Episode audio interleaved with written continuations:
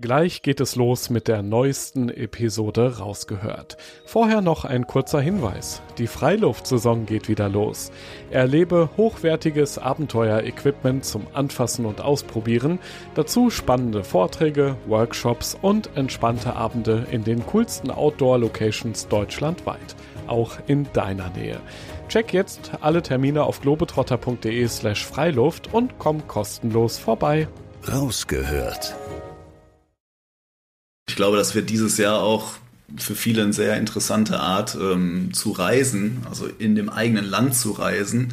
Dachzelt, Auto, Stühle rein, vielleicht noch ein bisschen was zu essen, Kocher und dann geht's los. Gerade im Sommer äh, kann das für viele echt eine extrem gute Alternative sein, sich sein eigenes Land so ein bisschen anzugucken, weil ich glaube, wir haben viele, viele sehr schöne Plätze auch hier in der Nähe und ähm, die muss man jetzt ja alle zwangsweise erkunden. Warum dann nicht mit dem Dachzelt? Ja, so ein Wochenende am See ist dann auch schnell gemacht, schnell gepackt.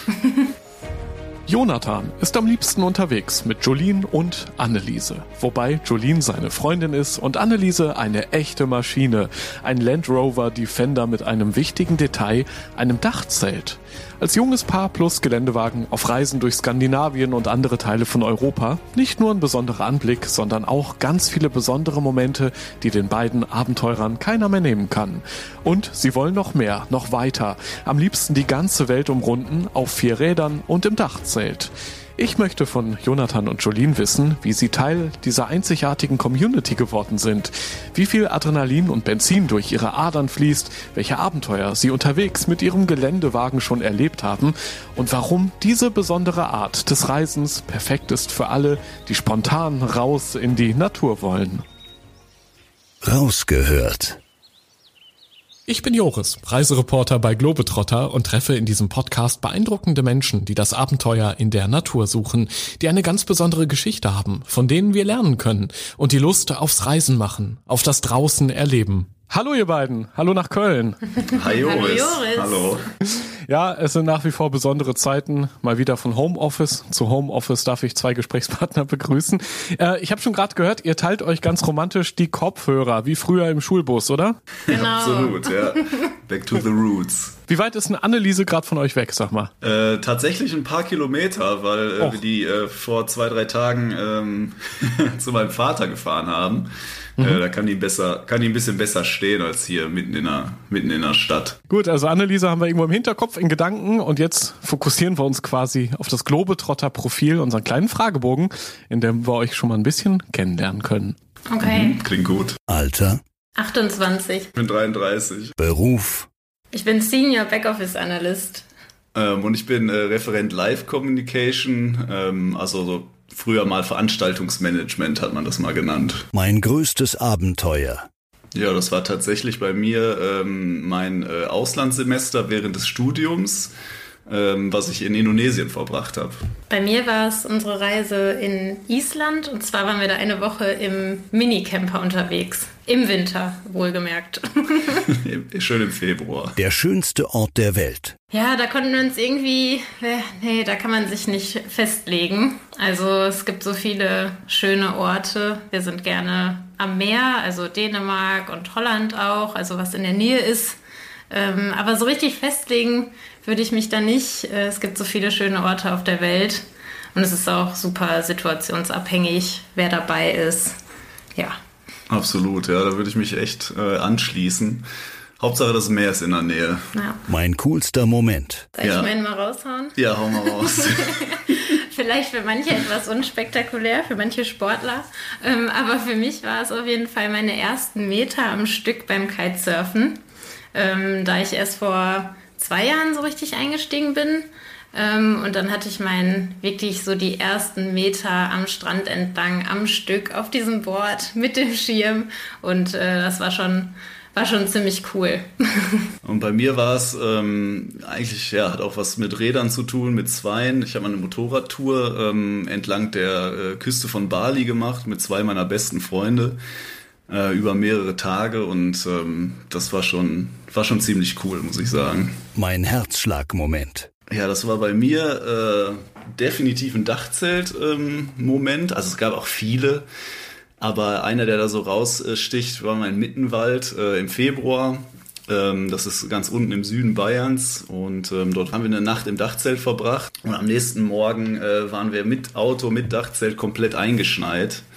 Und äh, man, man ist aufgewacht, hat quasi äh, die Fenster aufgemacht und ist und hat von oben von zwei Metern auf dem Auto quasi auf diese äh, verschneite Landschaft geguckt und ähm, es war alles friedlich, alles total ruhig, alles war mit Schnee bedeckt.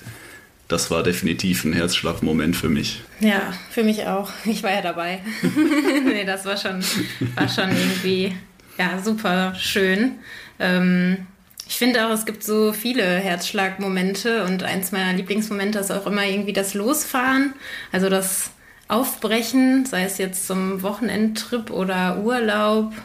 Ähm, ja, einfach dieses Losfahren und man weiß nicht, was kommt, aber man weiß, es wird ein Abenteuer. Die schlimmste Nacht meines Lebens. Ja, das war wirklich eine Horrornacht. Äh, Im Dachzelt tatsächlich auch. Also da liegt Leid und Freude oft nah beieinander. Ähm, aber wir standen mal mit, äh, mit einem der ersten Dachzelte, äh, die wir auf dem Auto hatten, ähm, ziemlich nah an der Küste und es war die ganze Nacht einfach super stürmisch. Und ähm, das Dachzelt hat uns echt keine, keine ruhige Minute gelassen und ich habe einfach in dieser Nacht kein Auge zugetan. Und am, äh, am nächsten Morgen fühlte man sich dann doch echt ziemlich gerädert. Also das ist so die schlimmste Nacht äh, quasi meines Lebens im Dachzelt gewesen. Meine schlimmste auch, weil Jonathan kein Auge zugemacht hat und man immer die ganze Nacht versucht hat, äh, das Klappern irgendwie des Zeltes, der Stangen, der Planen zu unterbinden. Ja, man hat es versucht zu ignorieren irgendwie ja. und dann ist man rausgegangen, hat versucht irgendwie noch was anzubinden, damit es nicht so klappert, aber es hat alles nichts äh, gebracht. Es nee. war einfach, man war einfach machtlos gegen den Wind. Noch tiefer in den Schlafsack gesunken, über ja. die Ohren gestülpt, aber irgendwie, nee, da wurde, da war nicht so viel mit Schlaf auf jeden Fall. Aber wir haben es auch überlebt am Ende. Das stimmt. Den Geschmack werde ich nie vergessen. Ja, also da komme ich auch wieder zurück zum Kiten oder zu unseren sportlichen Tagen. Und zwar waren wir da halt auch mit dem Dachzelt unterwegs in ähm, Dänemark und hatten einen langen Tag auf dem Wasser. Und dann haben wir uns abends auf unserem Campingkocher einfach selbstgemachte Burger gemacht mit Ziegenkäse. Und es war natürlich die Kombination von Erschöpfung, Freude, dass dieser Burger einfach so unglaublich lecker war. Ähm, wir haben ihm sogar einen Namen gegeben, The Klittmöller. Also er war so gut, dass wir ihm sogar einen Namen gegeben haben. Und den Geschmack werde ich auch nie vergessen. Das war köstlich. Ja, bei mir war es nichts Positives, sondern was, was Negatives. Wir haben mal versucht, ähm, in Schweden, da waren wir auch mit dem, äh, mit dem Dachzelt unterwegs, im äh, Dutch Oven ähm, auf dem, auf dem Feuer Brot zu backen. Und das ist echt gründlich in die Hose gegangen und es ist irgendwie ganz fies angebrannt. Dann war noch Kümmel mit drin in dieser Teigmischung und es hat einfach alles wirklich nicht geklappt. Es ist alles in die Hose gegangen. Äh, wir hatten aber so Hunger, dass wir trotzdem noch versucht haben, irgendwie ein bisschen davon zu essen. Ähm, und das war einfach ein ganz fieser Geschmack, echt, den ich auch irgendwie nach mehrmals Zähneputzen einfach nicht aus dem Mund gekriegt habe. Also das, das ist definitiv ein Geschmack, den ich nie vergessen werde. Leider äh, leider im negativen Sinne. Aber mein Gott, ist ja auch ein Erlebnis. Versuch macht klug. Ne? Versuch macht klug, ja. Mein persönliches Lieblingstool. Das ist bei mir aufs Reisen mit dem Auto bezogen, ist das echt so der gute alte Ratschenkasten. Ein paar Schlüssel drin, irgendwie äh, gute, ähm, gute Schraubenzieher. Das ist es eigentlich so, wenn man mit dem Auto unterwegs ist. Also so werkzeugaffin bin ich jetzt nicht so. Also Ratschenkasten würde ich auch zustimmen. Aber ein Korkenzieher sollte auch immer mit dabei sein auf einer Reise. So wenig Platz man manchmal auch hat, irgendwie eine Flasche findet man immer wieder. Drei Sachen, die jeder Abenteurer zum Überleben braucht. Also als erstes vielleicht ein Wegbegleiter, also ob spontan Menschen, die einen auf dem Weg begegnen, Tiere, also viele reisen ja auch mit Hund, kann ich auch total nachvollziehen, ähm, oder halt auch geplant, einfach Wegbegleiter, ähm, ja, die doch die Abschnitte äh, meistens schöner machen, weil man sie teilen kann. Eine gute Kochausrüstung das finde ich schon sehr, sehr, äh, sehr, sehr wichtig, weil irgendwie, egal wo man ist oder egal was man macht, wie man reist, ähm, wie minimalistisch oder wie luxuriös. Irgendwie essen muss man doch. Ähm, und deshalb ist das so ähm, eine der wichtigsten ähm, Dinge, die ich so zum Überleben brauche, zumindest. Und eine gute Wasseraufbewahrung kommt vielleicht auch noch dazu. Also ja, genau. mit Lebensmitteln, ja. dass man ja. genug Wasser dabei hat, dann nicht irgendwie in genau. Not kommt, wenn man mal ja, ähm, ja nicht so direkt ein Wasser an jeder Ecke kaufen Absolut. kann. Absolut, ja. Kocher, Geschirr, Besteck und irgendwie so ein Wasser, Wasserflasche oder so. Wenn, wenn man sich da ein bisschen Gedanken macht, muss ja nicht viel sein, aber dann ist das schon sehr viel wert. Rausgehört.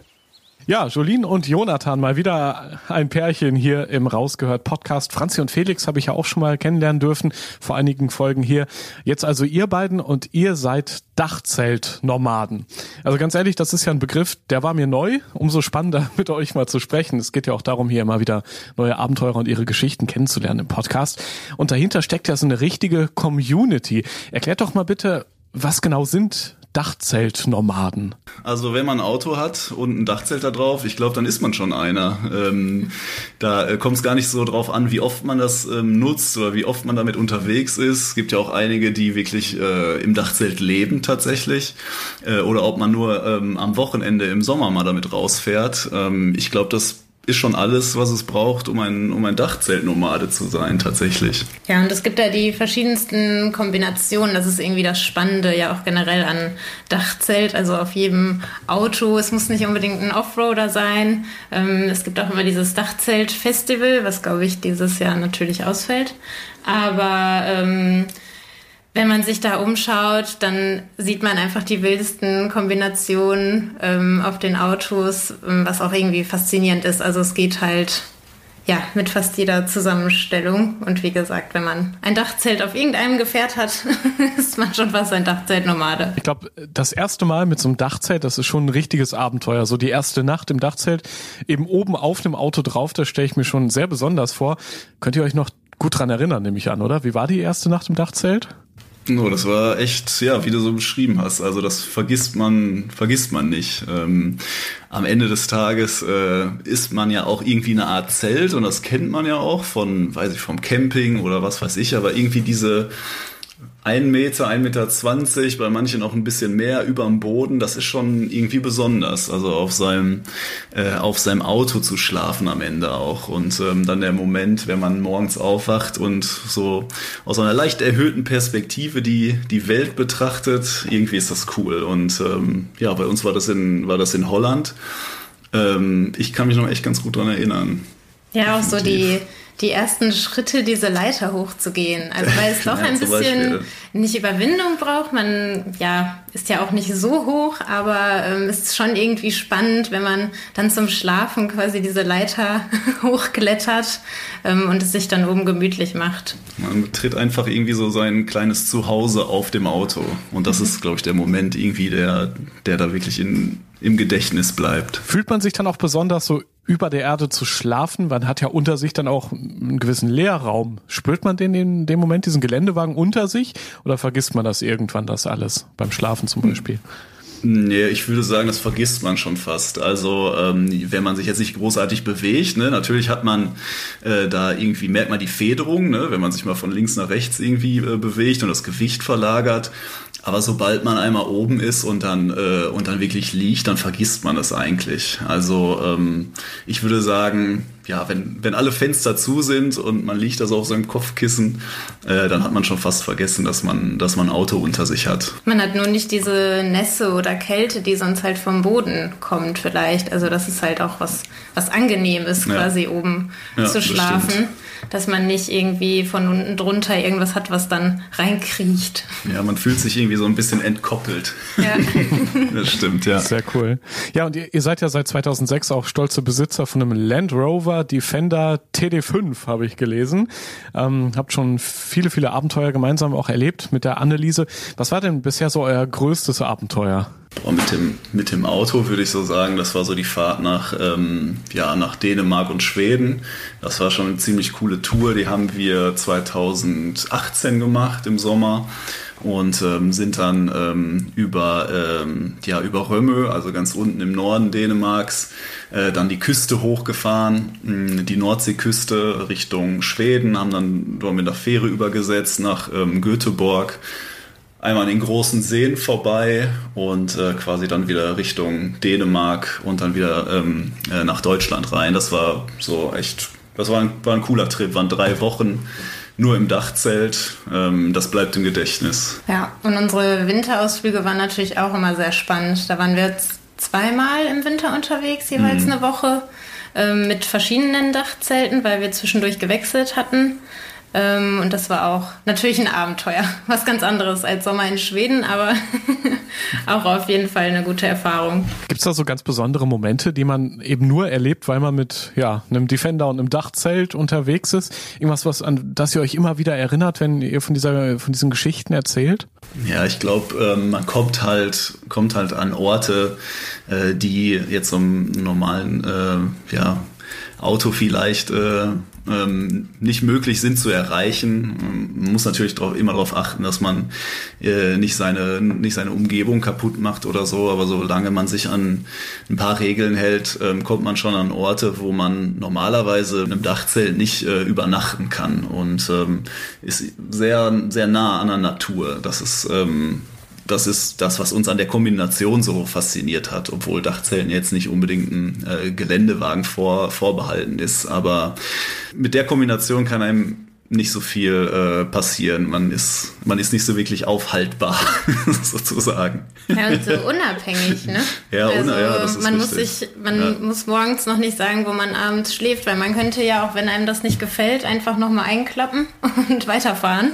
So ist es, ähm, ja das ist halt auch ein großer Vorteil davon. Ja, ich stelle mir das eh sehr praktisch vor. Also, dass ihr quasi überall zu Hause seid. Das heißt ja Auto, in dem Fall Geländewagen, parken, Dachzeit aufbauen und dann chillen. Mhm. Ist das wirklich überall so einfach möglich oder muss man auch irgendwelche Gesetze beachten oder Dinge, die man so vielleicht gleich auf dem Schirm hat, als jemand, der das noch nie erleben durfte? Ähm, ja, man darf sich natürlich, ähm, man sollte nirgendwo reinfahren, wo, wo jetzt irgendwie Privatgelände ist oder wo ein Naturschutzgebiet ist, das ist ganz klar.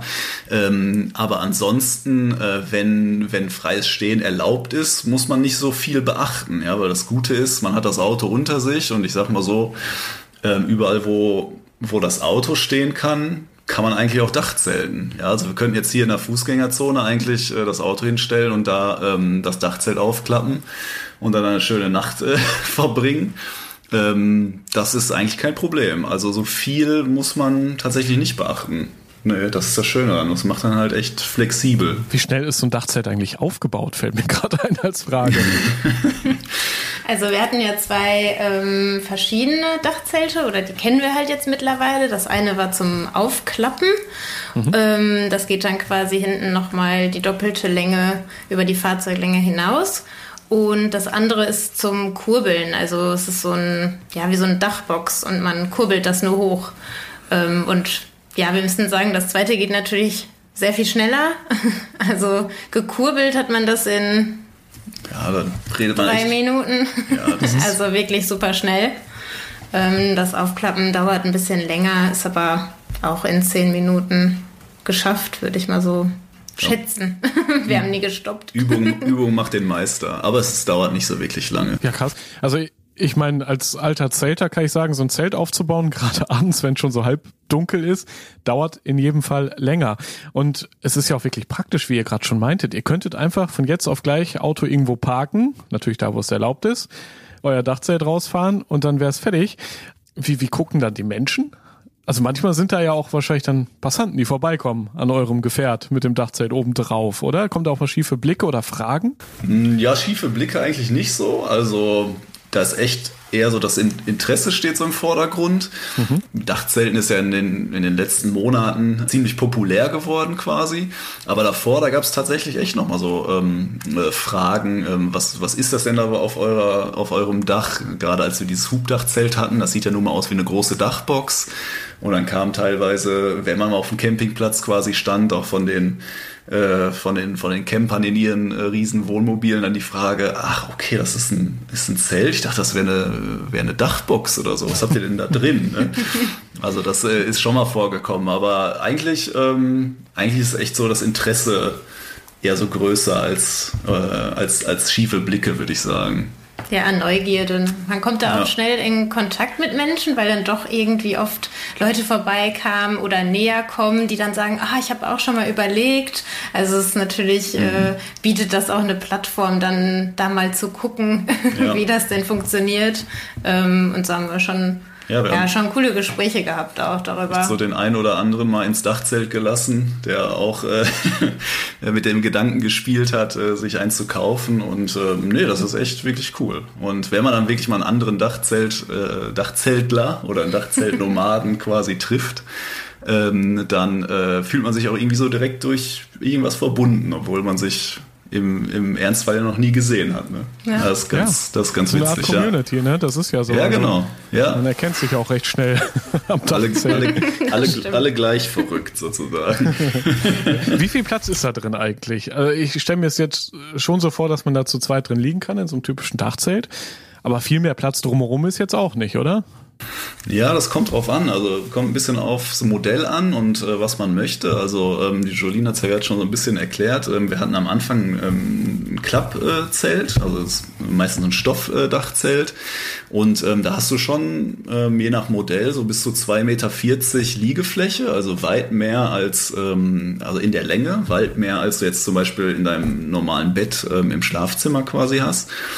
Ähm, und dann von der Breite her ist es so von 1, ich würde mal sagen, so von 1,20 bis 1,60 tatsächlich gibt's äh, Modelle, die dann auch wirklich ähm, drei Personen oder zwei Erwachsene und zwei Kinder aufnehmen können. Also da gibt's schon eine wirklich äh, ganze Bandbreite an Dachzelten, die eigentlich fast zu jeder ähm, Art zu reisen und zu jeder Gruppengröße quasi passen. Ja, bei dem kurzen haben wir, ähm, ist vielleicht ganz gut, dass es so ein Dachnetz gibt. Ähm, das bietet auch nochmal unglaublich viel Stauraum, also dass man seine Klamotten da rein tun kann. Man hat ja seine Schuhe auch immer oben. Das ist auch immer was, so bloß nicht aus dem Zelt kicken. Wer weiß, vielleicht läuft unten jemand lang. Ähm, also wir konnten eigentlich immer all unsere Klamotten, die man ja doch dann oben im Dachzelt hat, äh, gut verstauen in beiden Versionen. Ja, das Ja. geht ganz gut. Stehen ist natürlich nicht, dafür sind sie nicht hoch genug, aber man kann eigentlich in den, in den meisten Modellen relativ bequem sitzen. Ähm, wenn man sich dann nicht immer so, also man muss sich nicht sofort hinlegen, sondern man kann auch noch ein bisschen sitzen oder wenn es mal irgendwie tagsüber wärmer ist und man will sich mal ein bisschen äh, ausruhen, dann setzt man sich einfach da oben rein. Also es ist schon, schon sehr, sehr gemütlich, definitiv. Und ihr habt eurem Geländewagen, wenig verwunderlich bei so einer engen Beziehung, ja sogar einen Namen gegeben, nämlich Anneliese. Wie kam es dazu? Richtig. ja, wir haben uns am Anfang überlegt, sollen wir dem Auto auch einen Namen geben und dann ja, ist uns eingefallen. dass unsere beiden ähm, Großmütter beide Anneliese heißen. Oder zwei von unseren natürlich. Genau. Ähm, und da wir irgendwie beim ersten Kennenlernen unseres Autos schon gesagt haben, dass es auf jeden Fall eine Frau ist, also einen weiblichen Namen tragen muss, ähm, haben wir uns dann irgendwie dazu entschlossen. Und so kam es zu The Anneliese. Ja, Ja, da war der Name geboren. genau. Ihr seid ja mittlerweile Dachzelt-Profis. Ähm, es gibt aber wahrscheinlich auch andere Abenteurer, die es ausprobieren wollen, dann vielleicht aber auch rausfinden, oh, ist doch nichts für mich. Wie genau sollte man das überprüfen? Ob man selbst ein Dachzelt-Profi werden kann oder es doch lieber weglässt? Ich glaube, man, man sollte zum Anfang erstmal gucken, ähm, ob man jemanden im Freundeskreis vielleicht hat, der so ein Ding hat, weil mittlerweile ist es ja doch schon relativ äh, verbreitet, würde ich fast sagen. Ähm, das ist eigentlich immer so erstmal der beste Weg, mit dem Thema in, in Kontakt zu kommen. Ja, im Internet natürlich äh, gibt's äh, gute Communities, wie zum Beispiel diese Dachzeltnomaden, die wirklich viele Infos zusammengetragen haben. Aber äh, am Ende des Tages ähm, macht's macht's immer Sinn, ähm, sich auch vielleicht ein Dachzelt mal im, äh, im Shop anzugucken, ja, oder bei ähm, Unternehmen, die das anbieten. Oder auf Äh, Messen, ne, haben wir auch. Messen uns, natürlich. Wo viele Anbieter dann gleichzeitig sind. Genau. Weil es gibt ja schon viel Auswahl und viele verschiedene Dachzelte. Da mal reinzuschnuppern, sich mal reinzulegen, Absolut. immer eine gute Sache. Ja, die meisten sind ja auch dann meistens aufgebaut, Dachzelte, und ähm, da sagt äh, jeder natürlich, ja komm, legt euch mal rein. Und dann kann man so das erste Feeling mal auf sich wirken lassen. Und es muss nicht unbedingt ja ein Geländewagen sein, habt ihr gerade schon gesagt. Theoretisch kann man so ein Dachzelt auch auf einen Golf bauen, ne? Ja, das würde, würde gehen, genau. Also man muss nicht so viel beachten. Es gibt natürlich ein paar Punkte, die vor allen Dingen ähm, sicherheitsrelevant sind. Ähm, solche Dinge wie Dachlast zum Beispiel. Ähm, aber es muss definitiv kein Geländewagen sein. Also es gibt ähm, Dachzeltmodelle, die für echt eine wirklich große Bandbreite an Autos geeignet sind. Und das sieht man mittlerweile ja auch auf den ähm, Dachzeltfestivals zum Beispiel, im Straßenverkehr auch, ähm, dass ähm, auch ja, kleinere Autos ähm, damit unterwegs sind. Könnt ihr euch dann irgendwas Besonderes mal erinnern? Ein ganz besonders kleines Auto oder ein besonders verrückt ausgebautes Auto mit Dachzelt drauf? mir, bleiben, mir bleiben immer so ein bisschen äh, die Trabis im Sinn. Ähm, es gab äh, früher in der, ähm, in, der, in der DDR passend zum, zum Trabi halt ähm, auch ein Dachzelt. Und das muss so eins der ersten Dachzelte gewesen sein. Ich habe keine Ahnung, aus welchem Jahr das ist. Ähm, sieht aus wie so, ein, wie so eine Art ähm, äh, Tipi bei den Indianern was sie ähm, äh, auf ihr Auto äh, gebaut haben. Und das sieht immer sehr, sehr speziell aus, aber es passt gut zusammen. Bei dem Festival waren auch die verschiedensten Kombinationen ja, da unterwegs. Ja, also. Ja. Auch, auch welche, wo ihr gedacht habt, wie geht das denn überhaupt? Also ist es schon auch so, dass man in der Community sich dann austauscht oder gegenseitig Tipps gibt und vielleicht sogar inspiriert ein bisschen? Ja, definitiv. Ja, ich glaube schon. Also man muss ja irgendwie versuchen, ähm, auf sein Auto, je, egal was es für ein, für ein Fahrzeug jetzt ist, versuchen Dachträger drauf zu kriegen bei den meisten Modellen und ähm, da hilft echt die Erfahrung von denen, die eventuell das gleiche Auto äh, schon haben, natürlich echt ungemein weiter. Auf jeden Fall. Aber mittlerweile sieht man, äh, gerade so in den sozialen Medien auch Leute, die es auf dem Porsche haben, auf dem 911er zum Beispiel. Also ist wirklich, wirklich alles dabei. Und ähm, ich habe echt noch keine Kombination gesehen, die irgendwie nicht cool wirkt oder nicht gut aussieht. Also sobald man Dachzelt drauf hat, äh, ist man eigentlich immer gut unterwegs, unabhängig vom Auto. Mal so ein bisschen Nerd-Talk. Äh, was braucht man? Also klar, so eine Halterung, ein Dachträger auf jeden Fall. Da gibt's auch verschiedene, nämlich Hub- oder Klappdachzelte. Ähm, mhm. Wie viel sollte man selber schrauben können? Welches Zubehör ist auf jeden Fall notwendig? Also muss eigentlich ähm, nicht viel haben. Ein Zehner Ratsche. ja, Zehnerschlüssel, genau, oder? Das, das kommt, meistens. Genau, aber kommt, kommt, aufs Dachzelt kommt, kommt aufs Dachzelt an, aber man, ja, man braucht einen Schraubenschlüssel. Ähm, besser ist natürlich, man hat ein paar Größen äh, mit dabei. Man braucht die Dachträger für sein Auto, äh, die ja dann so immer modellabhängig sind. Ähm, große äh, Geländewagen zum Beispiel oder ähm, Vitos Sprinter zum Beispiel haben ja auch Durchfläch äh, oder durchgehende Dachträger. Ähm, das geht auch.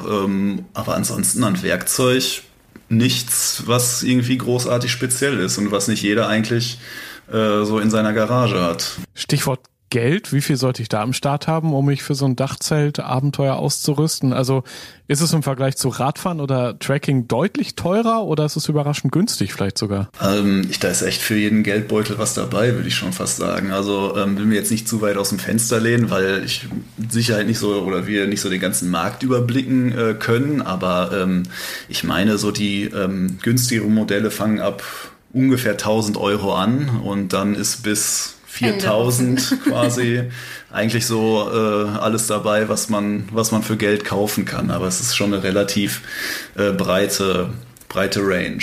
Während für so eine Langzeitinvestition, also man geht ja schon davon aus, dass man das relativ lange benutzen kann, relativiert sich die einmalige Ausgabe ja dann eigentlich. Und ihr sagt ja auch einfach Schlafsack, Tisch, Stuhl, kleiner Kocher schon ist der Camper fertig. Kurz mal zusammenpacken und los geht's. Ja, das können wir bestätigen. Ähm, weil wir ja durch unseren, also wir haben ja einen 90er Defender, der kurz ist. Ähm, da, das ist jetzt auch nicht so das Platzwunder.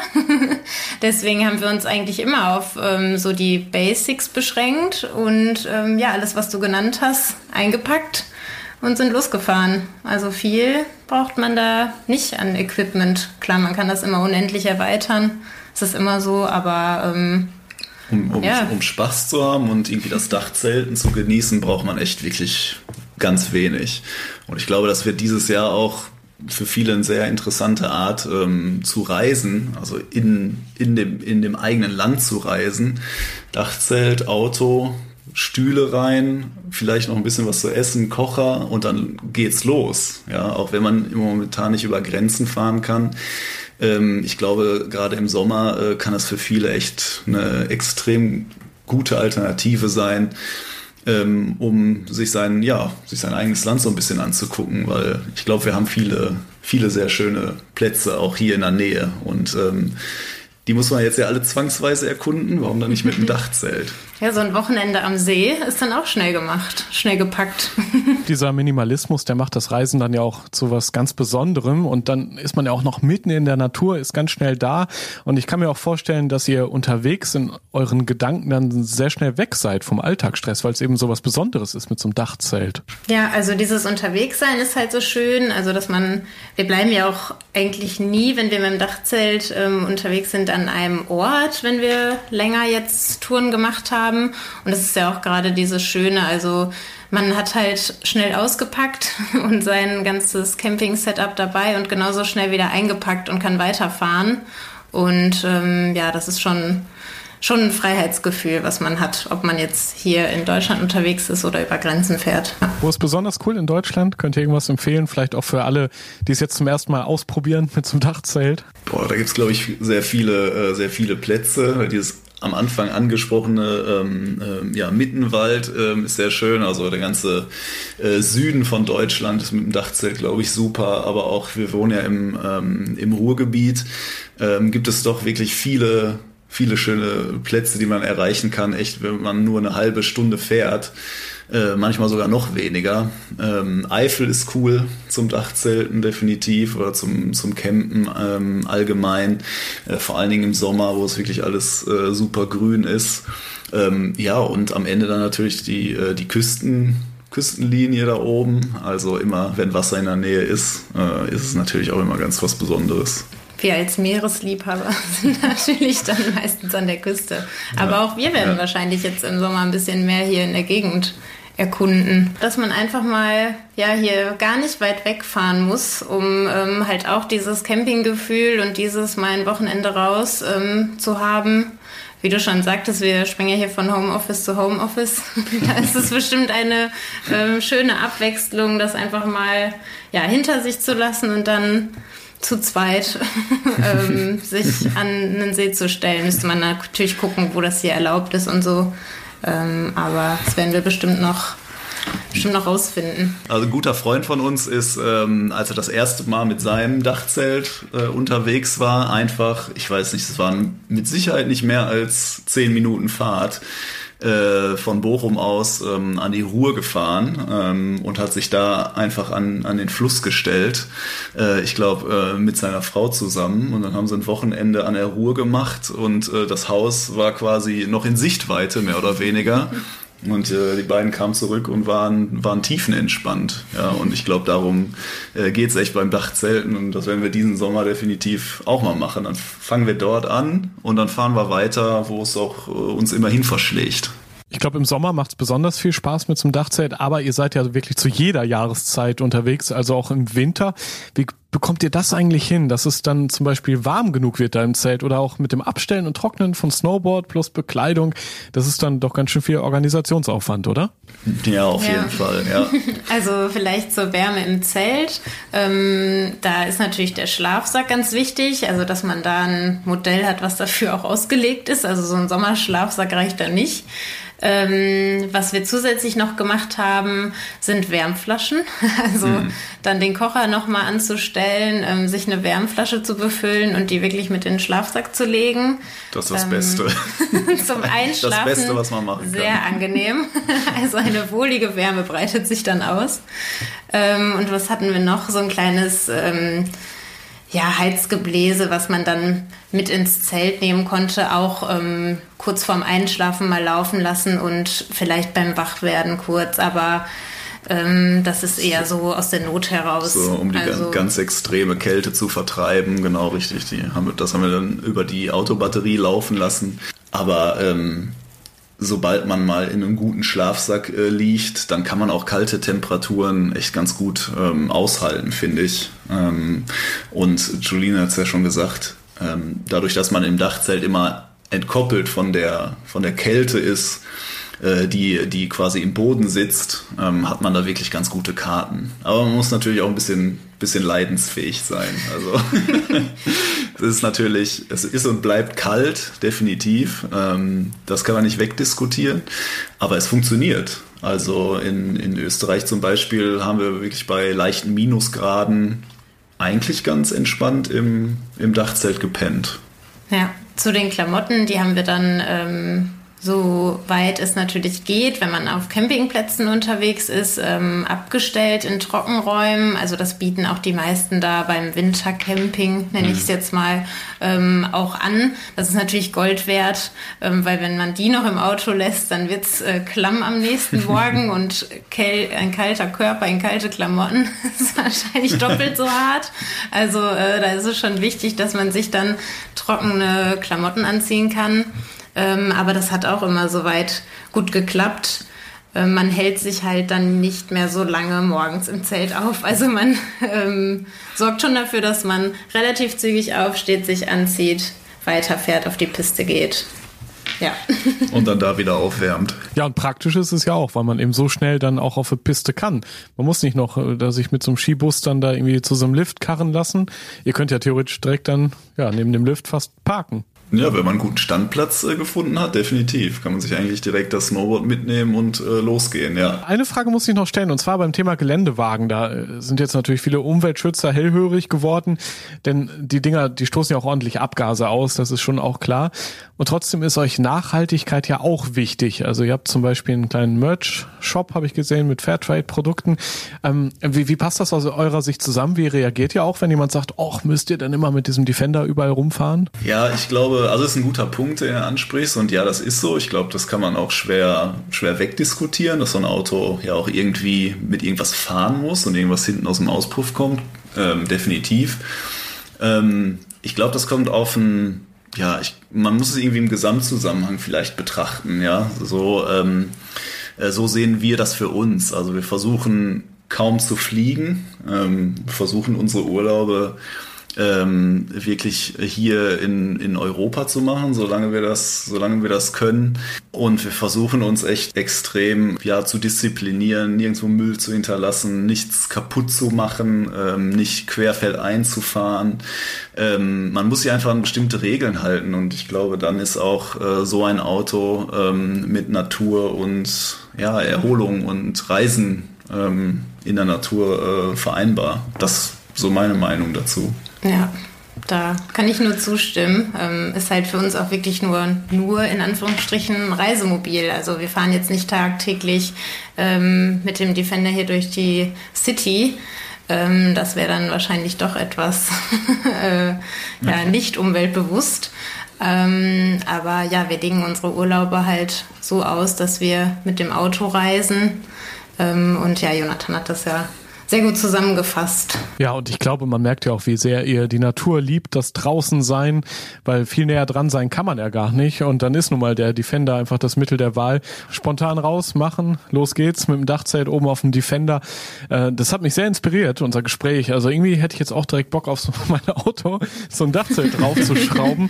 Ich glaube, ähm, ich muss mich dabei bei Globetrotter im Store einfach mal informieren, weil auch das habe ich ja jetzt mitgenommen. Man sollte schon technisch vielleicht ein bisschen zumindest was drauf haben haben und auf jeden Fall sich genau überlegen, welches Dachzelt man oben drauf packt, damit es dann auch ein schönes, spannendes Abenteuer wird. Ne? Ja, das hilft auf jeden Fall. Also immer den Rat von einem Profi einholen, ähm, das macht Sinn ähm, und äh, kann ich echt jedem nur empfehlen. Aber es ist bestimmt für jeden was dabei. da bin ich mir das sicher. Mit Sicherheit, ja. Rausgehört Ach ja, genau dafür liebe ich diesen Podcast, weil es einfach immer wieder neue Inspirationen und Denkanstöße von euch Abenteurern gibt. Bestes Beispiel ist doch so ein Dachzelt. Ja, gesehen hat es jeder schon mal, aber konkret drüber nachgedacht, sowas anzuschaffen, also habe ich persönlich noch nicht. Das hat sich eindeutig geändert, vor allem in der heutigen Zeit, wo ja der Urlaub in der Heimat besonders gefragt ist. Einfach Dachzelt aufs Auto schrauben, paar Sachen einpacken und dahin fahren, wo es schön ist. So lange bleiben, wie man möchte, gerne auch mal weiterfahren, wie man es halt ganz in Freiheit genießen möchte. Und natürlich ganz wichtig auch die Aussicht genießen oben vom Autodach. Das klingt nach dem perfekten Abenteuer. Das war die neunte Episode vom Rausgehört Podcast. Schon in zwei Wochen bekommst du hier die nächste Folge. Bis dahin schau doch gerne mal im Blog zum Podcast vorbei. Den findest du auf globetrotter.de slash magazin. Dort gibt es alle Infos zu meinen spannenden Gesprächspartnern, ihren Reisen und natürlich alles an Service, Beratung und Equipment für dein nächstes Abenteuer. Außerdem freue ich mich über dein Feedback. Wie gefällt dir dieser Podcast? Hast du noch Fragen an Jonathan und Jolien oder die anderen Gesprächspartner aus den rausgehört Episoden davor? Schick uns gerne mal eine Nachricht über den Instagram-Channel oder über die Facebook-Seite von Globetrotter. Ich bin Reisereporter Joris. Das nächste Abenteuer wartet schon.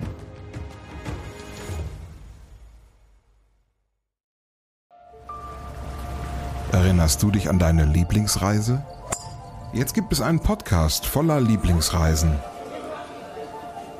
Erlebe mit uns spannende Outdoor-Expeditionen und schnür den Backpacker für abenteuerliche Regennächte auf der Isomatte. Wie der Nebel dampfend aufsteigt über dem Wasser. Ein richtig schöner Ort, um wach zu werden. Lieblingsreisen. Bier gibt's, sehr gut.